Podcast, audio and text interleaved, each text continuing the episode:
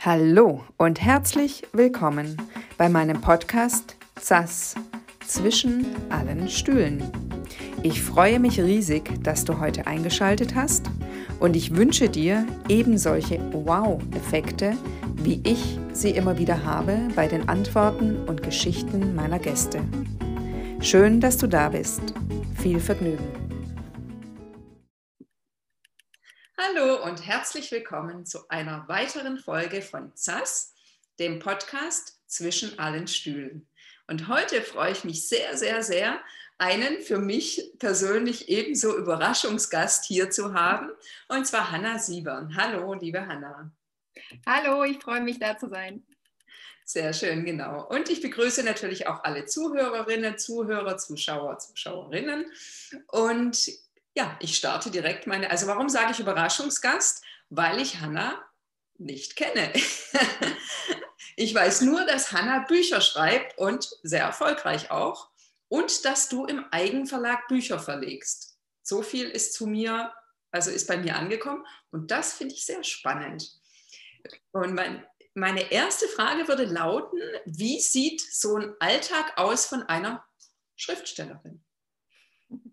Ja, also mein Alltag ist tatsächlich wirklich so, ich stehe morgens meistens, ich, ich, genieße das schon, dass ich halt ein bisschen die Möglichkeit habe, mir das selbst einzuteilen. Das heißt, ich stehe meistens also gegen halb acht oder acht Uhr auf, mache dann so eine Art Frühsport. Also ich habe äh, mit Gimondo, dass ich da so ein paar Videos dann immer mache, damit man auch so ein bisschen in Bewegung bleibt. Äh, und danach, ja, duschen, soweit fertig machen morgens. Und dann geht es eigentlich auch schon los. Also ja, oft fange ich aber dann trotzdem erst so gegen 10 Uhr ungefähr an dass ich dann meine Mails checke und so weiter. Damit bin ich manchmal um 10 Uhr schon fertig, manchmal erst ein bisschen später. Und äh, dann geht es halt wirklich ans Schreiben. Also je nachdem, in welcher Phase ich gerade bin. Ich versuche am Tag mindestens 3000 Wörter zu schreiben. Äh, ich habe ein paar Mal jetzt sogar schon mal 10.000 Wörter an einem Tag geschafft, was halt wirklich unheimlich viel ist. Aber dann habe ich auch diktiert. Also das ist äh, das wirklich jetzt per, per, Hand zu schreiben. Ich kann zwar das Zehn-Fingersystem, aber das ist schon sehr, sehr schwierig, das dann zu schaffen, so viele an einem Tag zu, zu tippen, wirklich. Aber das mit dem Diktieren funktioniert eigentlich auch wirklich erstaunlich gut. Da gibt es inzwischen ein paar Programme, damit geht das sehr, sehr schnell ja, mittags mache ich dann eine Mittagspause, esse dann wieder was und äh, nachmittags gehe ich dann mit dem Hund spazieren. Also das ist so im Prinzip mein Alltag. Abends ähm, wird dann halt auch oft noch mal ein bisschen Social, Social Media und sowas gemacht, aber ansonsten ist es relativ entspannt bei mir. ja, toll. Also es hört sich, ähm, finde ich, sehr produktiv an. Also das heißt, es gibt, äh, es, spukt ja immer noch so ein bisschen in manchen Köpfen rum, dass Kreativschaffende alles machen, wie sie wollen und keinerlei Struktur haben und vollkommene Freiheit. Letztendlich ist es tatsächlich sehr oft genau umgekehrt. Umso erfolgreicher jemand ist, umso mehr Struktur gibt es im Alltag und umso mehr Rituale, nenne ich es jetzt einfach mal auch, um wirklich ja, auch ähm, im Flow zu bleiben. Ich glaube, es war Picasso, der mal gesagt hat, er geht jeden Tag ins Atelier, auch wenn er also einer, keine, äh, keine, kein Input hat. Er geht dahin, er macht ein paar Skizzen, einfach, dass die Hand lockert. Also so, er macht es jeden Tag, auch wenn er dann nur da sitzt und einen Tee trinkt und zum Fenster rausschaut, aber er macht es jeden Tag. Kennst ja. du das eigentlich, dass du auch ähm, Phasen hast, wo du denkst, oh Mann, was jetzt? Was kommt als nächstes? Ja, also ich hatte, weil du das gerade meintest, so mit dem, dass man diese Struktur braucht und dieses Regelmäßige, das ging mir ganz stark so in der Zeit, als ich noch studiert habe. Also da musste ich mir das natürlich noch viel mehr einteilen, weil ich damals, also jetzt bin ich Vollzeitautorin, da kann ich das natürlich, äh, kann ich theoretisch mitten in der Nacht schreiben oder wann auch immer ich möchte. Aber in der Zeit habe ich mir halt immer frei, Zeit freischaufeln müssen zum Schreiben. Und da hatte ich mich dran gewöhnt. Ich bin jeden Tag äh, eine Stunde von Coesfeld bis nach Dortmund mit dem Zug gefahren zur Uni und eine Stunde hin und eine Stunde wieder zurück. Und auf dieser Zugfahrt habe ich jedes Mal kreativ geschrieben. Und es war so stark, also dass ich mich so sehr dran gewöhnt hatte, dass ich dann nicht mehr, also ich konnte gar nicht woanders schreiben. Ich musste im Prinzip im Zug sitzen. Das hat dann wirklich so, so wie so ein Schalter, der sich in meinem Hirn dann umgelegt hat. Und dann gesagt hat, so, jetzt ist Schreibzeit und jetzt kannst du schreiben und zu Hause konnte ich nicht schreiben. Und dann habe ich tatsächlich, als mein Studium vorbei war und ich aber mein Studententicket noch hatte, bin ich weiter mit dem Zug gefahren, um zu schreiben, obwohl ich gar nichts mehr in der Uni zu tun hatte. Also ich bin dann einfach in der Uni äh, irgendwie Kaffee trinken gegangen oder sowas und bin dann wieder mit dem Zug zurückgefahren, um nochmal schreiben zu können. also ja, generell brauche ich definitiv auch diese Struktur. Ich hatte auch ein bisschen Sorge, als ich umgezogen bin, ob ich das so hinkriege in, dem neuen, in der neuen Umgebung. Aber Gott sei Dank habe ich mich sehr schnell sehr wohl gefühlt im neuen Haus. Und deswegen ging das dann auch. Aber man braucht wirklich so ein bisschen diese Struktur, das stimmt. Also das definitiv. Hm, ich hatte auch schon Phasen, wo ich gar nicht gut schreiben konnte. Äh, aber toi, toi, toi, meistens waren die dann innerhalb von zwei, drei Tagen, dass ich das wieder gebessert hatte oder ich musste dann ein neues Projekt anfangen. Also manchmal, manche Projekte funktionieren auch einfach gar nicht und da muss ich dann tatsächlich sagen, jetzt muss ich umstrukturieren und schreibe jetzt erst was anderes, weil Ideen habe ich immer genug. das ist nicht das Problem. Warte, das wollte ich gerade jetzt als Anschlussfrage fragen. Wie kommst du zu den Projekten oder wie kommen die zu dir? Ja, also es ist bei mir tatsächlich so, dass ich ähm, mich sehr gerne inspirieren lasse von Büchern, die ich gelesen habe, von Filmen, die ich gesehen habe oder ganz viel auch vom wahren Leben. Also ich habe, ich schreibe in zwei verschiedenen Genres. Ich schreibe einmal äh, reine Liebesromane und einmal äh, Fantasy. Und die Fantasy-Romane, da habe ich mich sehr auch von, von Filmen und äh, solchen Sachen inspirieren lassen. Also mein allererstes Buch, das war ein Vampirroman und der wurde durch Twilight inspiriert. Also da hat mich, haben mich die Vampire dann doch sehr, sehr gepackt irgendwie. Aber es hat mich so ein bisschen gestört, weil bei Twilight im letzten Roman das Ende fand ich nicht gut. Also ich will jetzt niemanden spoilern, aber ich fand es nicht gut, es hat mir nicht gefallen und ich dachte, da muss noch was kommen. Ja? Und dann habe ich tatsächlich äh, Fanfiction geschrieben. Also ich habe äh, wirklich dann geschrieben, wie könnte es weitergehen in ein paar Jahren und das hat, hat mir selber so viel Spaß gemacht. Das war auch ein bisschen, um mir zu beweisen, ich kann ein Buch mal komplett zu Ende schreiben, weil das war bis dahin, habe ich eher Geschichten mal geschrieben, aber noch nie ein komplettes Buch. Und dieses Fanfiction, das waren über 600 Seiten, glaube ich, also es, und auch klein gedruckt, also wirklich klein gedruckt. Also es war schon ein ordentlicher Schinken.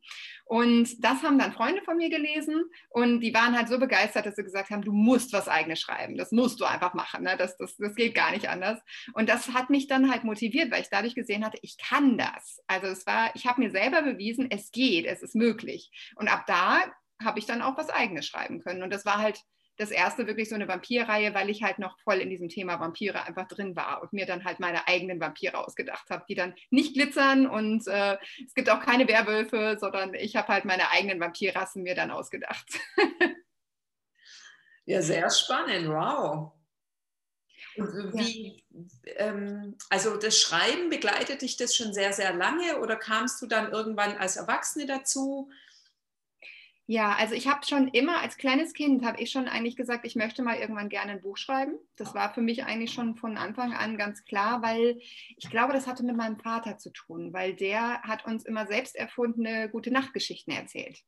Also wir haben dann wirklich so Wörter in den Raum geworfen. Also er hat dann gesagt, ja, wovon soll die Geschichte denn handeln? Und wir haben dann gesagt, ja, ich möchte einen Tiger drin haben und mein Bruder wollte ein Auto drin haben und der andere Bruder hat gesagt, ja, und eine Hexe muss vorkommen. Und dann hat mein Vater wirklich aus diesen Stichwörtern sich dann innerhalb von, er hat dann, glaube ich, eine Minute irgendwie gehabt, um nachzudenken oder sowas und hat dann angefangen zu erzählen. Und ich fand das so toll. Also mich hat das damals schon so fasziniert und auch Bücher. Ich habe von klein auf ganz total gerne halt Bücher gelesen und äh, auch wenn mir die vorgelesen wurden, da konnte ich so immer drin versinken, ähm, dass ich mir gewünscht habe, das auch bei jemandem auszulösen. Also ich wollte gerne, dass das, wie es mir ging, das wollte ich das schaffen, dass es anderen Leuten mit meinen Geschichten auch so geht. Und deswegen war das schon von klein auf eigentlich so ein Wunsch. Wobei das so ähnlich, es wurde von meiner Familie halt ein bisschen belächelt. Ne? So nach dem Motto, ja, kannst du machen, aber lern erstmal was Vernünftiges. was bestimmt nicht das Verkehrteste war. Also ich denke, das war schon ganz gut, dass ich halt, weil richtig angefangen mit dem Schreiben habe ich ja wirklich erst ein Studium und deswegen, was hätte ich denn sonst bis dahin gemacht? Also ich glaube nicht, dass ich dann eher angefangen hätte, richtig zu schreiben, wenn, wenn meine Familie mich da mehr unterstützt hätte. Ähm, insofern war das schon der richtige Weg. Also ich habe ähm, Pädagogik studiert und war im Ausland. Also ich habe auch viele meiner Erfahrungen, ich bin sehr, sehr gerne auch äh, unterwegs in verschiedenen Ländern, habe ich in meinen Liebesromanen dann tatsächlich verarbeitet. Also ich habe eine, eine, ganze Reihe, das, die heißt die Barfußreihe und äh, da habe ich halt viel, was ich halt so in verschiedenen Ländern halt erlebt habe, habe ich da drin dann halt im Prinzip mit verwurstet. Auch sehr spannend. Hast du denn auch länger mal im Ausland gelebt dann auch? Oder ja, ja? ja ein Jahr war ich in, in äh, Mexiko im Schüleraustausch. Und ja, das war so das längste, aber ich war auch danach noch mehrfach für, für mehrere Monate oder zumindest mehrere Wochen äh, in Mexiko, aber auch ein paar Wochen in Namibia und ein paar Wochen in Australien und habe einen Roadtrip quer durch Schweden gemacht mit ein paar Freundinnen. Also habe schon, also nicht nur das typische Touristenurlaub, sondern halt auch, dass ich ein bisschen länger auch in ein paar Ländern gewesen bin. Und äh, ja, insofern, das, da, dadurch lernt man halt am besten Land und Leute kennen, wenn man halt nicht nur so Pauschalurlaub macht, sondern eben auch so ein bisschen sich unter die Leute Leute mischt da. ja, absolut, absolut, ja. Und ich glaube, da, daher kommt ja auch dann, ähm, also das, äh, wenn du schreibst, hast du auch großes Interesse an, an, an Menschen, an Interaktionen und so weiter. Und dann hast du natürlich auch Lust, fremde Kulturen nochmal tiefer oder genauer kennenzulernen und äh, zu schauen und so ähm, auch teilzuhaben, vielleicht ein Stück weit an dem Leben, an den Erfahrungen und so. Und ich finde, was ich natürlich auch sehr, sehr spannend finde, ist, dass du die Bücher selber verlegst. Wie kommt das? Ist ja auch äh, sehr ja. ungewöhnlich. Das ist inzwischen gar nicht mehr so ungewöhnlich. Also das ist inzwischen, wird das sogar von sehr, sehr vielen Leuten dieser Weg gemacht. Äh, bei mir war es tatsächlich damals noch so, ich habe mein erstes Buch 2011 rausgebracht und da fing das mit dem Self-Publishing gerade erst an. Mhm. Also das war wirklich so die Anfangsphase, dass das so aktiv wurde mit dem Kindle, der dann bei Amazon rausgekommen ist und diese Möglichkeit überhaupt, das ähm, als so kostengünstig selber rauszubringen. Also es war vor 20 Jahren konnte man das natürlich auch schon. Da musste man aber zu einer Druckerei gehen und selber dann irgendwie 1000 Bücher in Druck geben und dann versuchen, die irgendwo mhm. entweder selber äh, aus, dem, aus der Garage oder aus dem, weiß ich nicht, in irgendwelchen Buchhändlern dann äh, bitte, bitte sagen, damit die die Bücher ausgelegt haben. Und das ist halt inzwischen viel, viel einfacher geworden. Das muss man einfach so sagen. Und ich habe es erst über den klassischen Weg versucht. Also ich habe damals, äh, nachdem ich äh, meine Vampirreihe geschrieben hatte, also Nubila heißt die, und die habe ich auch an verschiedene Verlage geschickt und habe aber leider nur Absagen bekommen.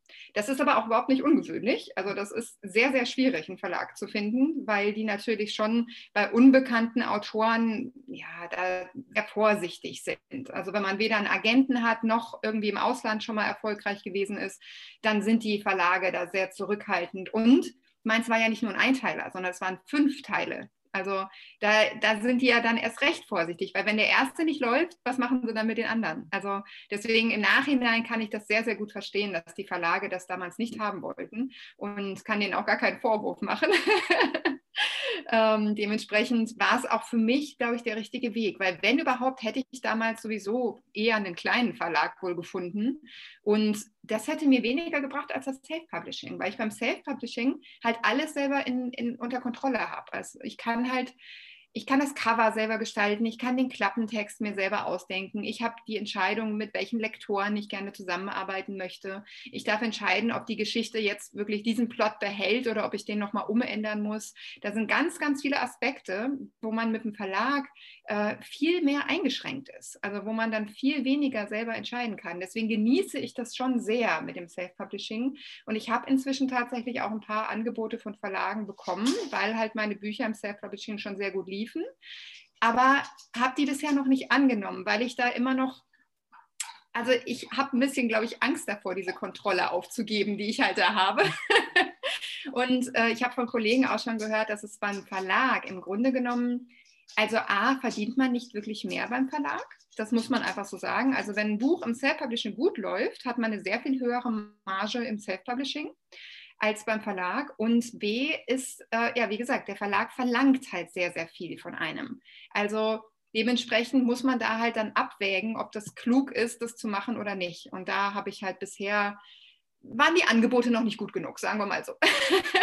Genau, das, das wollte ich nämlich gerade auch tatsächlich sagen. Also das Angebot von einem Verlag müsste ja schon sehr gut sein für dich, damit du jetzt A, die Freiheit und auch diese höhere Marge an Verdienst einfach das ist ja auch ein bisschen absurd, aber so funktioniert es ja in vielen Bereichen auch immer noch, dass dann, wo es für dich anfängt gut zu laufen, kommt dann jemand und sagt, ja, jetzt, jetzt, jetzt ja. wollen wir dich. so, genau. aber das Schöne ist ja natürlich, dass du jetzt dadurch in der Position bist, für dich zu sagen, nee, will ich nicht oder nur unter diesen und diesen Bedingungen, weil wenn du das aufgibst, willst du natürlich ja auch was anderes dafür haben. Also genau, ja. Also ich schließe das nicht für mich aus. Das kann gut sein, wenn irgendwann mal ein Angebot kommt, wo das mir halt zusagt, dass ich das durchaus gerne mal machen würde, weil es war schon auch ein Kindheitstraum von mir, dass meine Bücher mal richtig im Buchhandel ausliegen. Weil das einfach, das, so habe ich mir das halt immer vorgestellt, dass ich in eine Buchhandlung reingehe, irgendwo bei Thalia oder so, und da ist dann ein Tisch wo ganz viele meiner Bücher liegen. Das war immer mein Kindheitstraum. Und das wird im Self-Publishing nicht passieren. Da bin ich auch ganz realistisch. Da weiß ich, dass das die Wahrscheinlichkeit extrem gering ist. Also ich kenne ja sehr, sehr viele Self-Publisher. Also ich habe mit den ähm, bekanntesten Self-Publishern aus Deutschland auch viel zu tun. Und äh, von denen sind ganz wenige, die ohne Verlag ähm, wirklich richtig im Buchhandel ausliegen. Also es gibt ein, zwei, da weiß ich, dass das auch trotzdem passiert ist, weil die einfach dermaßen viele Fans haben. Aber das sind wirklich wenig. Also die meisten sind dann irgendwann doch zum Verlag gegangen, wenn sie in den Buchhandel wollten. Und deswegen, ja, wäre das halt für mich dann auch die Möglichkeit, das halt zu machen. Also ich bin mir ganz sicher, wenn du dir das als kleines Mädchen schon vorgestellt hast und jetzt auch weiterhin diese Vision hast, dass das auch passieren wird, dass da auch dein, also ich sehe es schon, dass ich eines Tages in den Buchhandel gehe und da liegt ein ganzer Tisch nur mit Büchern von dir. Weil genügend gibt es ja schon. Also das ist ganz wunderbar. Ja, ganz wunderbar. ja es sind inzwischen über 30 Bücher. Also wow. Das, wow. Ja. das heißt, wie viel schreibst du im Jahr? Ähm, ja, seitdem ich das Vollzeit mache, sind das schon mindestens vier im Jahr. Also ich habe auch schon ein Jahr gehabt, da waren es ja fünf, hatte ich Geschrieben hatte ich, glaube ich, sogar fünfeinhalb. Also ja, also manchmal, es kommt halt immer auch ein bisschen drauf an, wie, wie lang die sind. Also ich habe ein paar kürzere Bücher, die sind dann nur so um die 200 Seiten lang und äh, die längeren sind halt schon so 400, fast 500 Seiten haben die dann schon. Also ja, ist halt sehr unterschiedlich, je nachdem, jede Geschichte braucht auch unterschiedlich viel Platz. Also das, ich kann das manchmal vorher auch gar nicht genau sagen, wie viel, mhm. wie lang die sein wird. Also ich versuche dann manchmal schon, ich bin jetzt auch an dem Punkt bei einer Geschichte, ähm, Barfuß äh, durchs Feuer heißt die, also die soll jetzt bald im März wahrscheinlich erscheinen. Und da musste ich wirklich dann mich nachher ein bisschen bremsen und sagen, okay, so viel Platz ist gar nicht mehr. Also, weil sonst wird es dann nachher doch zu lang. Also so ein bisschen, weil das ist eine Reihe und ähm, dann sieht das dann auch komisch aus, wenn alle Bücher irgendwie so dick sind und eins ist dann so dick. Also das Doppelte sollte es nicht werden. Aber so wie du erzählst, klingt es einfach nach sehr viel Freude bei dir. Ja. Doch. Das ist auch, ich schreibe unheimlich gerne. Und ich bin jetzt gerade in so einer Überarbeitungsphase und ähm, es ist halt, ich habe Phasen, da habe ich das Gefühl, das ist alles totaler Mist, was ich da schreibe. Also ich habe wirklich Momente, wo ich denke, oh Gott, das wird nie was. Ne? Und dann manchmal, wenn ich dann aber meine Bücher nochmal lese oder überarbeite, dann merke ich, ach, ist doch gar nicht so schlecht, ne? Oder ich lache auch manchmal über meine eigenen Witze, weil ich dann schon wieder vergessen habe, dass ich die geschrieben habe. Also solche Sachen, das passiert mir halt auch manchmal. Und ja, es ist halt schön. Es, also besonders halt Feedback zu kriegen, ist halt auch immer toll. Also wenn ich von meinen Lesern die Rückmeldung bekomme, bekomme ich habe die ganze Nacht durchgelesen oder ähm, ich musste am Ende so weinen oder äh, ich hatte so Herzschmerz oder sowas. Ne? Das, das ist halt einfach toll. Also das ist, das fühlt sich auch so, meine Bücher sind so ein bisschen wie meine Babys und äh, wenn jemand die mag, dann ja, fühlt sich, ich meine, ich habe selber keine leiblichen Kinder, aber ich kann mir gut vorstellen, dass das so, so ein Mutterstolz ist im Grunde genommen. Wunderschön. Also ich finde, das, das, das, mir gefällt es sehr, sehr, sehr gut, wie du, ja, wie du darüber erzählst und wie du ja diese mhm. Freude, die dabei rüberkommt. Also so, ich werde, habe ich ja schon gesagt, definitiv was lesen, weil ich bin sehr, also das habe ich jetzt vorher nicht geschafft, weil wir relativ spontan diesen Termin gemacht haben. Aber ähm, genau, aber ich finde es sehr spannend. Und ich finde auch äh, einfach mal äh, Bücher zur puren Unterhaltung auch sehr, sehr schön. Also ich lese ganz verschiedene Genres und verschiedene Dinge auch. Und äh, ich kenne natürlich auch ähm, einige Leute, die, die äh, gewisse Bücher nicht lesen, weil das Niveau, also zum Beispiel Liebesromane oder sowas, mhm. weil die dann sagen, ach, das Niveau ist irgendwie, das ist mir zu, weiß ich nicht, nicht intellektuell oder was auch immer genug. Aber hast du, hast, hast du damit jemals irgendwie für dich selber ein Thema gehabt? Oder hast du immer gesagt, nee, finde ich richtig gut, was ich mache? Ähm, also es war schon für mich teilweise ein Thema, weil ich schreibe unter Pseudonym, schreibe ich auch tatsächlich Bücher, ähm, Erotikbücher. Mhm. Und da war es dann schon, dass ich am Anfang da ein bisschen unsicher mit gewesen bin, weil ich da anfangs so dachte, so, hm, mal sehen, wie die Leser da so drauf reagieren. Das war für mich auch der Grund dafür, ein Pseudonym zu nehmen, weil mir wichtig war, das abzugrenzen. Weil ich wollte, dass die Leser auf den ersten Blick sehen, so, oh, das ist was anderes. Ne? Dass die halt wissen, worauf die sich einlassen. Und dann war das absolut okay. Also das war wirklich, ich habe ähm, bei den Büchern sehr, sehr wenig schlechte Rezensionen bekommen. Also ich würde sagen, tendenziell sogar weniger als bei meinen anderen Büchern, weil die Leute wussten, worauf sie sich einlassen. Weil da für den, über, über das Cover, über den Klappentext war dann einfach klar, okay, da geht es halt wirklich um, um, das sind Erotikbücher. Ne? Und wenn die das wissen, dann ist das auch in Ordnung. Und, ähm, und ich, für mich war halt wichtig von Anfang an, dass es trotzdem Niveau hat.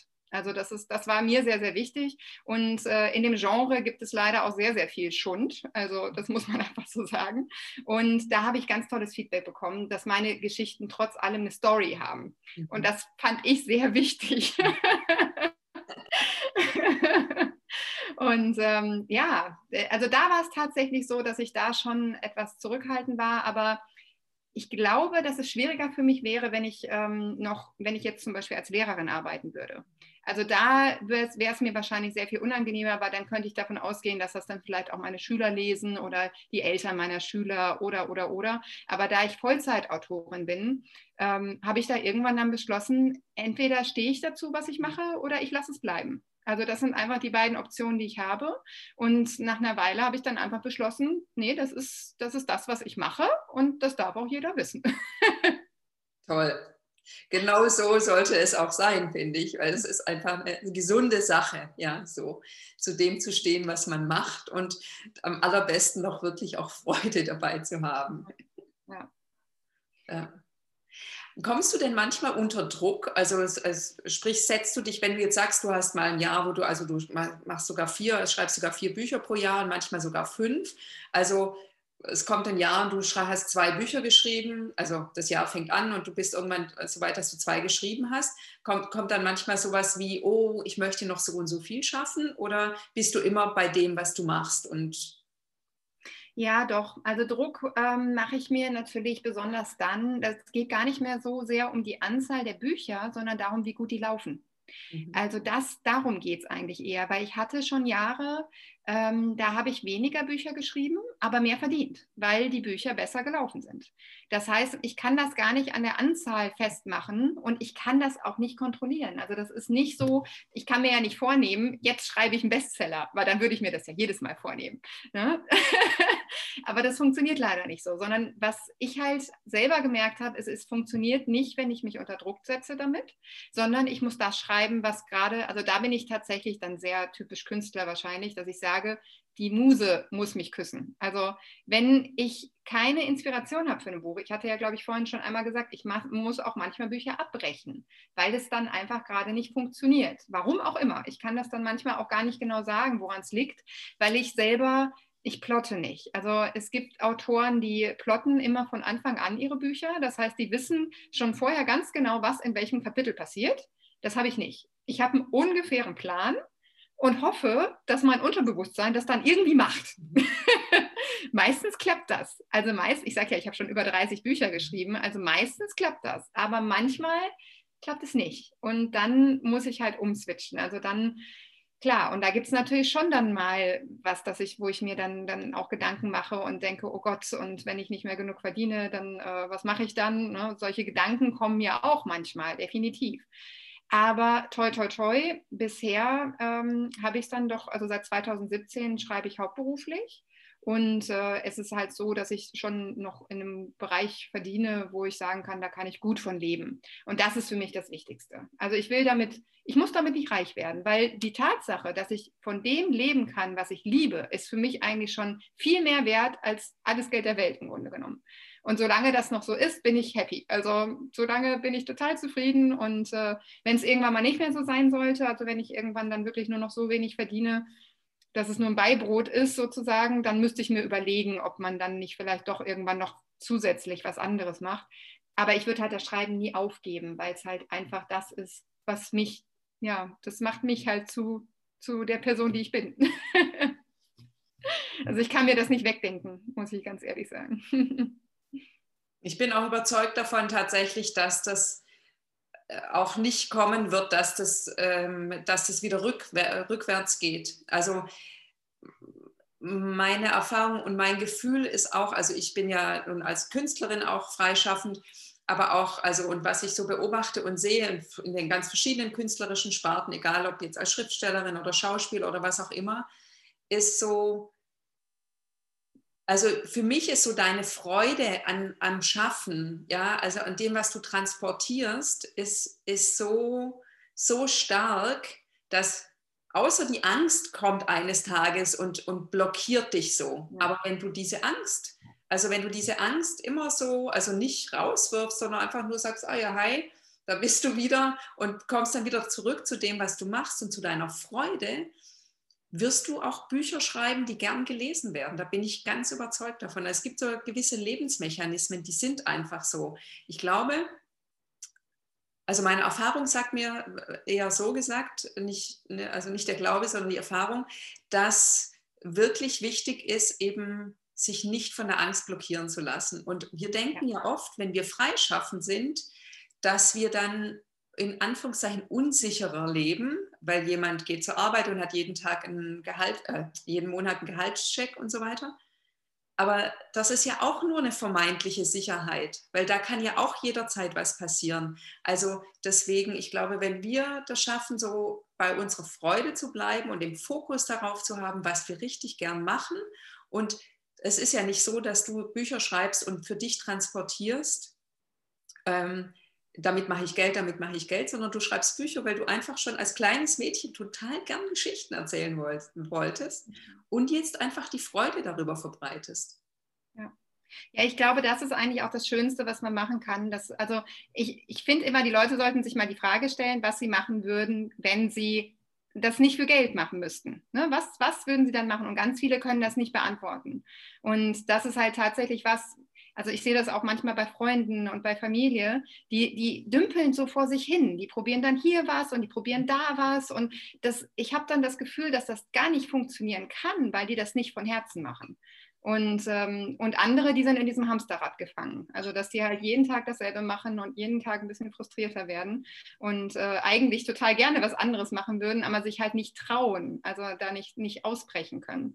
Und da habe ich jetzt tatsächlich das, das große Glück gehabt, dass ich das halt nebenberuflich anfangen konnte. Also, dass ich wirklich während des Studiums habe ich ja angefangen zu schreiben und dass sich das dann so aufgebaut hat. Also, dass das nicht, dass ich nicht alles auf eine Karte setzen musste, weil bei manchen Sachen muss man alles auf eine Karte setzen. Wenn man sich jetzt zum Beispiel von Herzen wünscht, ein eigenes Café aufzumachen oder sowas, dann geht das ja gar nicht anders. Also da muss man irgendwann sagen, so, ich stecke einmal Geld in dieses Café und nehme noch einen Kredit auf und entweder klappt es dann oder man hat ein Problem.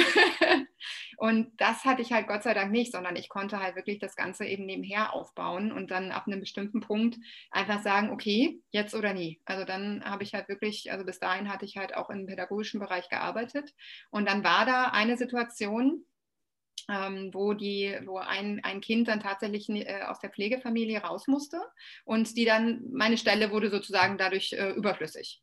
Und da war dann für mich die Frage, suche ich mir jetzt einen neuen Job oder sage ich jetzt, okay, ich schreibe jetzt einfach erstmal nur noch. Und an dem Punkt habe ich dann für mich entschieden, ähm, es ist vielleicht jetzt nicht äh, so sicher wie, wie eine Festanstellung, aber dann kann ich auch mehr schreiben. Also das war halt für mich einfach der Punkt, der dann nachher das, den Ausschlag gegeben hat, dass ich halt wusste, okay, wenn ich jetzt nicht mehr in, als Angestellte arbeite, dann habe ich mehr Zeit für das, was ich eigentlich machen will. Und das hat sich dann bisher auch sehr ausgezahlt. Also, und ich habe auch Glück, weil ich äh, verheiratet bin und mein Ehemann halt zur Not auch noch Geld mit reinbringt. Also das war für mich natürlich auch nochmal ein Stück weit, dass ich dann gedacht habe, gut, zumindest werde ich nicht auf der Straße schlafen. wenn es nicht klappt. Das ist ja auch schon mal viel wert. Ja, das stimmt. Das stimmt. Äh, gleichzeitig äh, würde ich, also erstens mal meine Erfahrung ist auch, das Leben belohnt Mut immer. Also wenn du eine Herzensangelegenheit wie bei dir, kriegst gleich eine Hilfestellung, die, die Stelle äh, erübrigt, also erledigt sich und jetzt hast du die Wahl, springst du oder springst du nicht und das ist ja egal, ob das Wasser eiskalt ist oder lauwarm oder heiß du springst, ja, so oder eben nicht. Und ja, das finde ich auch schön. Also ich zum Beispiel hatte auch drei Jahre äh, eine Espresso-Bar, ein Café selber. Und äh, ich habe das auch mit einem ganz kleinen privaten Kredit und mit viel Eigeninitiative und so weiter aufgebaut. Und nach drei Jahren habe ich gemerkt, dass äh, ich komme gar nicht mehr zu meiner Kunst und nicht mehr zu den Sachen, die mir wichtig sind. Dann habe ich es verkauft.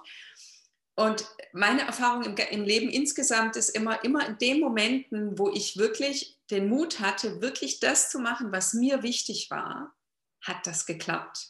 Hatte ich, habe ich einfach wie Rückenwind gehabt die ganze Zeit so. Und ähm, ja, ich möchte auch gerne nochmal auch jetzt für, für Zuhörer und Zuschauer auch nochmal sagen, ja, klar äh, sagst du, ja, da habe ich einen Mann und dann hatte ich noch so ein Sicherheitsnetz, aber man hat immer irgendwie Möglichkeiten. Man hat immer, also ich finde das wichtig, auch den, das Licht nicht so unter den Scheffel zu stellen und sagen, naja, es war bei mir ja gar nicht so schwer oder jemand anderes hat es schwer. Weißt du, wie ich meine? Ich ja. finde, du kannst schon einfach sagen, Mensch, und ich hatte den Mut und ich habe es gemacht und es war gut. Ja, das stimmt.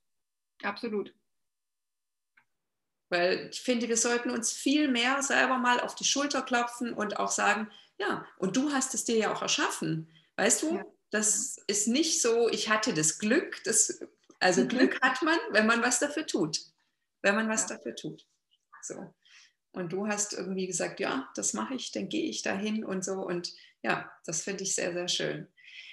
Jetzt haben wir ja nun aktuell diese Pandemiesituation. Ist das, ist das in irgendeiner Form etwas, was dich jetzt betrifft beim Arbeiten, bei deinen Gedanken, beim ja, also es betrifft mich insofern, dass ich mir schon, dass ich schon gemerkt habe, dass ich mir da sehr viele Gedanken drüber mache und dass ich dadurch dann, ja, also theoretisch hätte ich im letzten Jahr, dadurch, dass wir nicht in Urlaub fahren konnten, ja mehr als vier Bücher schreiben können. Habe ich aber nicht geschafft. Einfach, weil es mir nicht gut ging. Also es war mhm. schon, es hatte nicht nur mit der Pandemie zu tun, sondern ähm, auch, dass ich gesundheitlich teilweise, dass es mir deswegen nicht so gut ging. Aber ich denke, dass das eine das andere auch ein bisschen noch unterstützt hat. Also dass es dadurch, äh, ja, je mehr Sorgen man sich macht, desto schlechter geht es einem im Grunde genommen ja auch. Und äh, da musste ich auch zusehen, dass ich aus diesem Teufelskreis irgendwie rauskomme.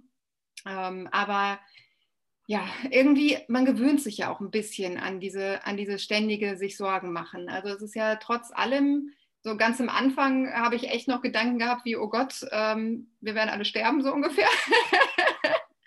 werden ähm, wir auch, werden wir alle. ja. Das soll man mal, das, irgendwann. Hoffentlich, hoffentlich nicht alle an Corona.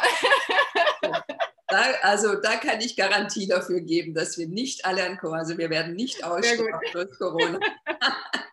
das weiß ich. Ja, ja, und, trotzdem. Ja, ja, oder so Sachen wie, keine Ahnung, Bürgerkrieg und was weiß ich was. Also solche Gedanken hatte ich im Anfang sehr, sehr viel. Also die ersten Monate ging es mir wirklich schlecht, was das anging. Und deswegen habe ich dann auch wirklich weniger geschrieben, würde ich schon sagen. Also dass mich das sehr belastet hat.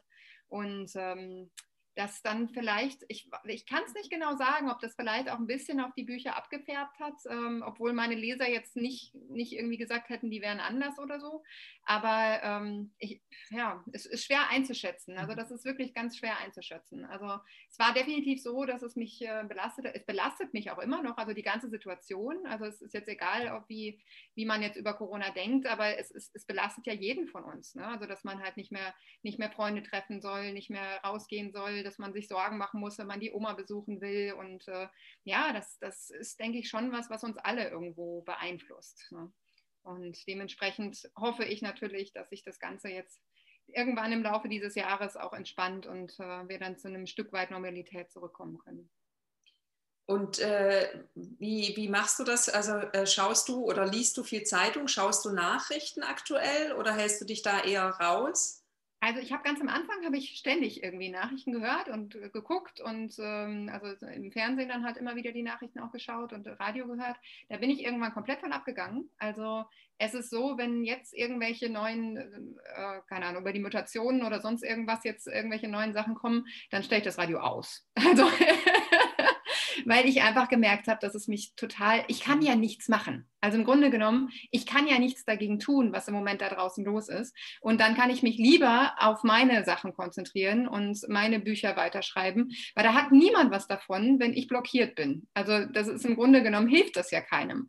Und ähm, klar, es gibt immer mal ein, zwei Tage, da, da bin ich dann schon wieder, dass es mich beeinflusst, aber bisher habe ich es dann doch wieder geschafft, mich dann auf das zu besinnen, was wichtig ist und äh, was im Moment, was ich tun kann. Und was ich tun kann, ist weitermachen.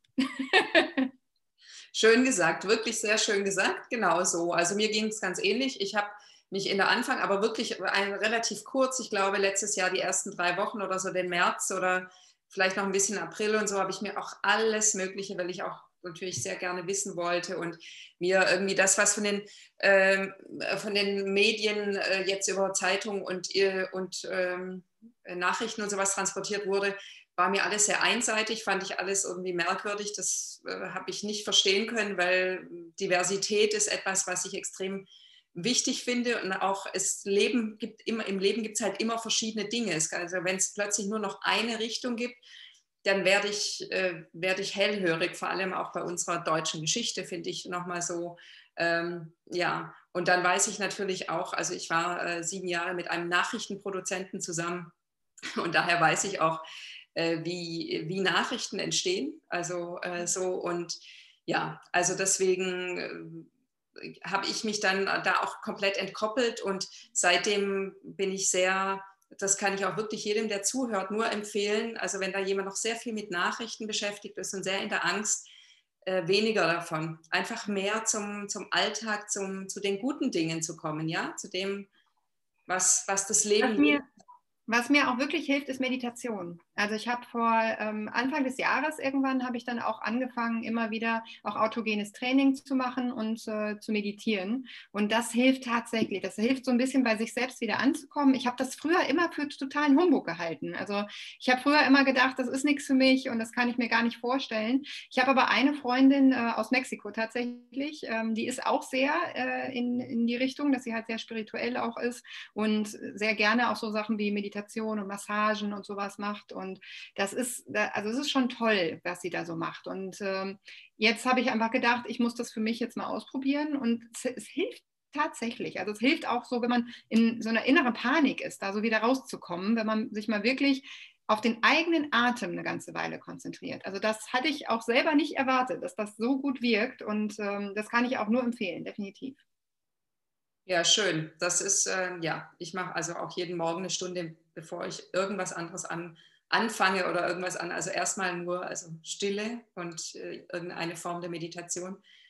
Und ja, also ich kann das auch total empfehlen. So. Und das Zweite auch, und das wirst du wahrscheinlich kennen, du hast ja erwähnt, du hast einen Hund, ist natürlich rausgehen. Ja, absolut. Auch Sport. Sport hilft auch, weil man dadurch auch die Stresshormone abbaut. und Sport mit Hund ist natürlich am allerbesten. Also ich gehe halt gerne größere Runden mit dem Hund spazieren, weil also Joggen ist nicht so ganz mein Ding und mein Hund mag es nicht am Fahrrad zu rennen, die ist schon ein bisschen älter. Und deswegen einfach lange Spaziergänge an der frischen Luft ist super. Selbst bei, bei Regen jetzt im Moment, wir haben unheimlich viel Schnee und ähm, ja, ich werde auf jeden Fall gleich nach dem Gespräch auch dann mit dem Hund raus in den Schnee gehen. Ja, werde ich auch machen. Also auch bei uns in Berlin, es schneit immer noch ganz leicht und ich glaube, es hat inzwischen schon, ja, vielleicht so 20 Zentimeter oder. Ja, ja wir haben sogar schon mehr in Nordrhein-Westfalen. Wir haben es richtig abbekommen. Ja, Genau, nee, das ist, das ist sehr, sehr, sehr äh, wohltuend. So. Also ich habe keinen Hund, aber ich sage dann immer, ich führe meinen imaginären Hund spazieren. So. Ja, super. der zieht mich dann, weil ich manchmal faul bin, äh, hole ich mir den her und dann muss ich raus. so. Also mir hilft ein Hund, um ehrlich zu sein, schon sehr auch für die Struktur, weil ich halt immer zu Hause bin, weil ich weiß halt, okay, morgens Hund muss raus als erstes ne? und nachmittags muss der Hund auf jeden Fall auch nochmal raus. Das heißt, ich kann mein, meine Tagesstruktur auch so ein bisschen an dem Hund dann orientieren und das tut mir auch sehr, sehr gut, weil besonders wenn das Wetter mal schlechter ist, würde ich wahrscheinlich sonst den ganzen Tag nur im Haus sitzen. Und das ist gar nicht gesund. also ein bisschen frische Luft braucht man auf jeden Fall. Und mein Mann ist halt den ganzen Tag unterwegs und arbeiten. Und wenn man dann wirklich so gar nicht mal rausgeht und gar nicht mit anderen Menschen interagiert, ja, da, also es ist schon komisch dann. Deswegen, also ich brauche den Hund irgendwie. ja, es ist toll. Also ich. Äh ja, ich wohne ja nun mitten in der Stadt und da finde ich das für einen Hund nicht so optimal. Aber ich denke mal, auch wenn ich mal ländlicher oder so, würde ich garantiert mir auch holen, weil ich finde es, ja, also ich schaffe das einmal am Tag auch eine längere Runde alleine rauszugehen, also mit meinem imaginären Hund. Aber das finde ich noch besser. Das finde ich natürlich einfach genau. Und da ist es schön, wenn das genau, wenn das so ein Geben und Nehmen ist. Also Genau. Ja, ich bin auch auf dem Land groß geworden. Also tatsächlich waren Hunde mein Plan B. ich habe als Kind habe ich überlegt, äh, Tiermedizin zu studieren. Äh, meine Mutter hat nämlich eine Hundeschule und eine Hundepension und züchtet auch Hunde. Deswegen, also ich bin sozusagen im Welpenkorb groß geworden. und liebe das halt immer noch. Also das ist schon, abgesehen von den Büchern, ist halt Hunde sind wirklich meine zweite Leidenschaft. Also für mich war auch damals eigentlich äh, immer klar, so wenn ich nicht Autorin werde, dann werde ich irgendwann mal die Pension übernehmen. Und das ist auch immer noch nicht ganz vom Tisch. Also das, wer weiß, irgendwann, wenn meine Mutter das nicht mehr kann, muss man dann mal gucken, ob das vielleicht dann, dann was ist, was ich dann immer noch machen möchte oder nicht. Das, das kann ich jetzt im Moment gar nicht genau sagen. Ähm, weil jetzt gerade bin ich einfach voll, dass ich daran aufgehe mit meinen Büchern. Und äh, das möchte ich auch nicht auf gar keinen Fall dann irgendwie loslassen. Und deswegen bin ich froh, dass es meiner Mutter noch gut geht und hoffe auch, dass es viele Jahre noch so bleibt. Ja, Aber dementsprechend bin ich halt auch auf dem Land wirklich groß geworden. Also mit, ja, mit ganz vielen Hunden und Katzen und äh, ja, inzwischen hat es auch noch Hühner und Gänse und ja, ist schon, ja, ist schon schön. Für die aktuelle Zeit auch sehr, sehr schön. Also wirklich, ähm, ich hatte letzte Woche ein Gespräch, äh, auch für den Podcast, mit Anna, die gerade, äh, ich sage jetzt mal, gestrandet ist in Georgien auf dem Land. Also die leben zum Teil in Deutschland, zum Teil also beide Kunstschau äh, also Künstler und ihr Mann hat aber auch ähm, mit seinen, bei seinen Eltern Weinberge in, in Georgien und da sind die jetzt gerade auf dem Dorf. Und die hat auch ähm, eben gesagt, dass das jetzt für diese Zeit aktuell einfach das Beste ist, wo man sein kann. So, ja. das ist so einfach mit dem rausgehen können und mit, den, ja, mit diesen ja. Möglichkeiten. Aber man hat, also wie gesagt, ich lebe mitten in der Stadt in Berlin, mhm. in Mitte und man kann auch da viel rausgehen. Also ja, wenn man will, das ist ja immer so. Wenn man möchte, ja. dann findet man Möglichkeiten und wenn man nicht möchte, findet man Ausreden. Ja, ja das stimmt absolut. Ja, ja. Ja, das finde ich spannend. Du hast ein bisschen erwähnt, Spiritualität. Ist das etwas, was, also du hast gesagt, du hast begonnen zu meditieren. Darüber hinaus hast du irgendeine, also glaubst du an etwas, was größer ist als du? Das ist eine schwierige Frage.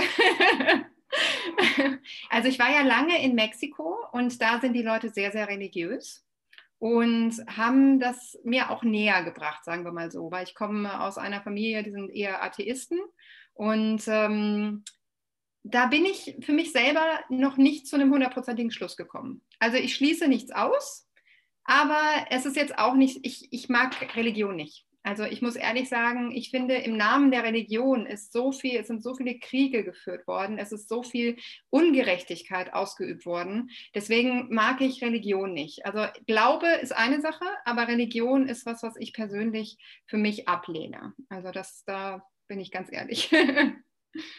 ja. ja. ja.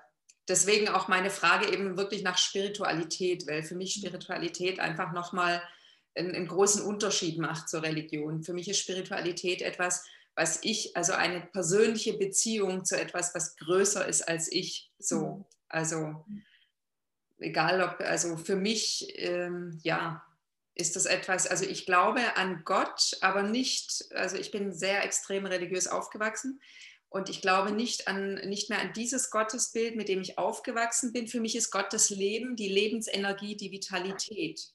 Also das, was aber auch eben größer. Also ich finde es gut oder ich, also das ist mein Gefühl, dass, dass ich an etwas an, und das gibt auch Sicherheit übrigens, also so angebunden zu sein an etwas, das wirklich größer ist als ich und immer hinter mir steht, ja. Also mhm. auch so, ich kann vertrauen, ja. Ich, ich muss nicht alles erklären können, ich muss nicht für alles selber sorgen. So, ja. ich mache mein Bestes auch dieser also hilft dir selbst, dann hilft dir Gott. Das gefällt mir halt eben auch sehr gut. Mhm.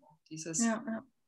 Also ich glaube, dass ich mich bisher selbst nicht wirklich als spirituellen Menschen äh, wahrgenommen habe, aber durch die Meditation dem Ganzen auf jeden Fall näher gekommen bin. Also das, den Eindruck habe ich definitiv und das finde ich auch sehr schön. Also dass ich auf diese Art und Weise, ähm, dass man sich mehr so mit dem Großen und Ganzen irgendwie verbunden fühlt. Also egal, ob, ob jetzt äh, man das Gott nennen möchte oder eben nicht, ähm, denke ich schon, dass es halt so ein, so ein großes Ganzes irgendwie gibt, also wo wir alle ein Stück weit dazu beitragen können. ja, sehr schön. Du hattest erwähnt, du hast keine eigenen Kinder. War das oder ist das ein Thema für dich oder ist das eine bewusste Entscheidung? Ähm, also es ist ähm, eigentlich war für mich immer klar, dass ich gerne mal Kinder haben möchte, aber es hat sich bisher noch nicht ergeben, sagen wir mal so. Also es war jetzt, äh, ich habe äh, 2019 geheiratet und äh, ja, jetzt müssen wir mal gucken, ob es vielleicht irgendwann in den nächsten Jahren dann mal soweit ist. ja, also der, äh, du hast einen Kinderwunsch, also das besteht, ja. das gerne, okay. Okay. Ja, doch. Also ich hätte schon gerne, zumindest ein Kind. Also ich bin jetzt nicht eine von den Frauen, die sagt, sie braucht mindestens drei Kinder, ähm, aber ein, ein eigenes Kind wäre schon, schon auf jeden Fall ein Wunsch. Also wenn es dann Zwillinge wären, ist auch nicht schlecht. dann hat man das Thema durch, dann braucht man sich nicht mehr Gedanken darüber machen, ob man noch ein zweites möchte oder nicht. Wie bitte? Gibt es, äh, habt ihr in der Familie Zwillinge oder? Äh, nein, tatsächlich nicht. Nee. Also einfach so, damit es dann auf einmal. Genau, ja. Ja, sowieso. Also ähm, meine Geschwister haben noch keine Kinder und auch mein Schwager noch nicht. Also irgendwie auch im Freundeskreis haben wir jetzt noch nicht so wahnsinnig viele Kinder. Wahrscheinlich war das auch einer der Gründe, warum ich bisher auch immer gedacht habe, ja, später, ne? machen wir später. ja, aber jetzt bin ich Mitte 30, also langsam, ja, wird es mal Zeit. Aber wenn es nicht so ist, ist es auch in Ordnung. Also es ist jetzt nicht so, dass ich mein Lebensglück da jetzt komplett von abhängig machen würde. Ähm, weil das, also das finde ich auch traurig, wenn man dann das Gefühl hat, ja, nur weil man keine Kinder hat, hat man jetzt kein erfülltes Leben. Das ist auch schade. Und dementsprechend, man weiß nie, ob es klappt. Ne? Das ist dementsprechend, warten wir es ab, ob, ob das Leben das so gerne möchte, dass ich Kinder kriege. ja, schön. Also ich wünsche es dir auf jeden Fall, wenn du dir es wünschst.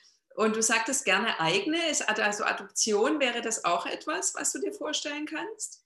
Äh, tatsächlich würde ich eher in Richtung Pflegekinder gehen, weil meine Mutter auch selber äh, Pflegekinder hat. Und dementsprechend ist das halt für mich auch, ich bin, also dadurch, dass ich Pädagogik studiert habe, ähm, habe ich halt auch so mit Pflegekindern zusammengearbeitet.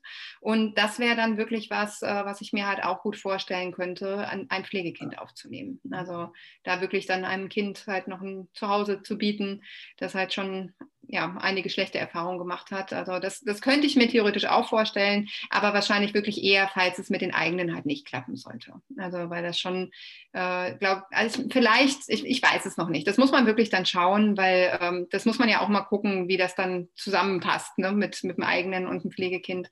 Äh, das macht es ja auch nicht unbedingt leichter dann. ja. ja, ja. Ja, ich finde immer so, es gibt so viele Kinder, die kein schönes Zuhause haben und ja, ja. Ähm, eigentlich, wenn man sich Kinder wünscht, einfach auch eine schöne Option, dann mhm. jemand ähm, ein Zuhause zu geben. Ja, ja. das stimmt.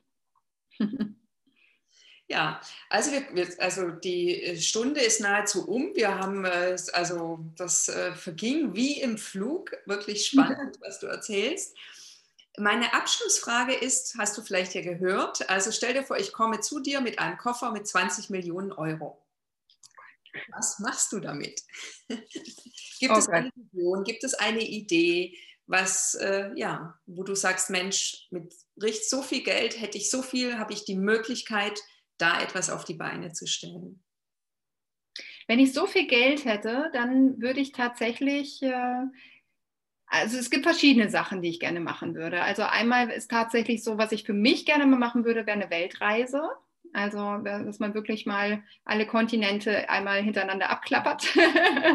das wäre tatsächlich was, was ich mir gut vorstellen könnte. Dann einen Teil des Geldes anlegen. Also einfach, damit man finanziell komplett unabhängig ist. Also das wäre tatsächlich auch ein Wunsch, den ich hätte, sagen zu können, okay, ähm, das ist egal, ob meine Bücher jetzt gut laufen oder nicht, dass ich mir da einfach gar keine Sorgen mehr machen müsste. Ähm, und ansonsten würde ich einfach wirklich schauen, wo man noch Gutes tun kann. Also was, was tatsächlich was ist, was ich mir auch gut vorstellen könnte. Meine Mutter hatte halt immer mal diesen Traum, ein Hundefachzentrum aufzubauen.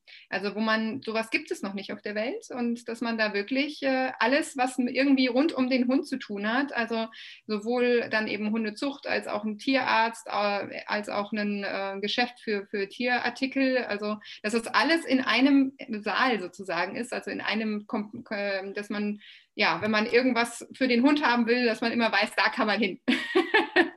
und damit hat sie mich ein bisschen angesteckt. Und wenn ich so viel Geld hätte, dann würde ich das auch aufbauen.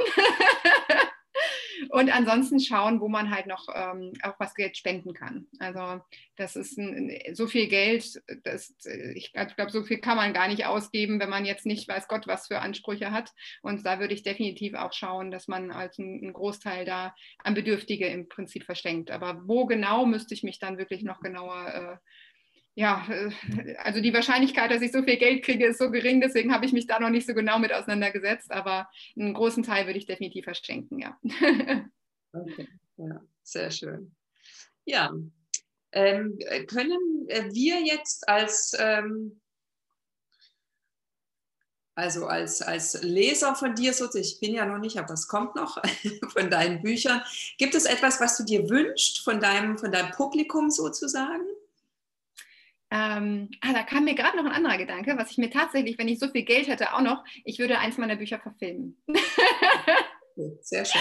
Das wäre tatsächlich auch toll. Also eins meiner Bücher mindestens, wenn nicht sogar die ganze Nubila-Reihe, ähm, dass man da eine Serie draus machen würde, das, das wäre tatsächlich auch ganz, ganz toll. Weil das nämlich auch ähm, wegen der Frage, so was ich mir von den Lesern wünschen würde, klar, weiter Feedback. Also das ist für mich so, so wichtig und äh, dadurch kommt man dann, kommt es ja vielleicht auch irgendwann dazu, dass dann mal ein Buch auch verfilmt wird. Weil das, das ist auch so ein Traum, den ich hätte, dass mal eins meiner Bücher im Kino läuft oder, oder halt in der, als Serie dann bei Netflix oder so. das wäre natürlich unglaublich toll, ja. ja dann, äh, dann äh, immer wieder sehen, immer wieder vorstellen, weiterhin, wie das kommt, dann kommt es. Du musst nicht wissen, wie, brauchst bloß den Wunsch und dann ja. äh, genau, einfach dranbleiben und äh, ja, ja, wunderbar. Genau, Feedback finde ich auch toll. Das ist auch was, was ich auch sehr, sehr wichtig finde, jetzt auch für meinen Podcast oder auch überhaupt für, für all die Sachen, weil das ist ja wirklich genau das, ähm, was hilft, dann eben auch ähm, in der Kommunikation zu sein und auch zu wissen, was ist dem Leser oder dem Zuhörer oder sowas ist wichtig, was, äh, was wünscht sich der andere, weil du schreibst ja eben auch für den anderen, du schreibst ja nicht für dich selber, sondern so. Ähm, und natürlich sind es deine Geschichten, aber es ist natürlich einfach sehr schön, nochmal mehr ähm, ja, auch auf die Leser eingehen zu können. So. Absolut. Nehmen im Leben. Ja, und es motiviert. Also wenn man, selbst wenn manche Leute nur so eine ganz kurze Rezension mal schreiben, wie äh, Buch war toll, hat mir gut gefallen, ist das trotzdem was, was mir halt ja, Motivation gibt, weiterzumachen, weiterzuschreiben. Und äh, auch in manchmal hat man auch mal einen schlechten Tag und da kann eine gute Rezension, kann einem da ganz schön viel ja, Mut irgendwie wieder machen, dass man halt einfach merkt, okay, man ist auf dem richtigen Weg und man sollte so weitermachen. Ja, ja. Ja, wunderbar. Ja, finde ich sehr, sehr schön. Genau. Ja, ich danke dir ganz, ganz herzlich, liebe Hanna. Das war ein sehr schönes Gespräch. Hat mich sehr gefreut, dass du da warst. Ja, ich habe mich auch sehr gefreut. Danke für die Einladung. Sehr, sehr gerne. Und auch danke an alle Zuhörer und Zuschauer. Und genau, bis bald. Wie schön, dass du heute eingeschaltet hast. Ich danke dir sehr für deine Zeit und Aufmerksamkeit. Ich freue mich riesig, wenn du meinen Podcast oder Kanal abonnierst und wir uns nächste Woche wieder hören. Mach es dir schön, hab eine wundervolle Zeit.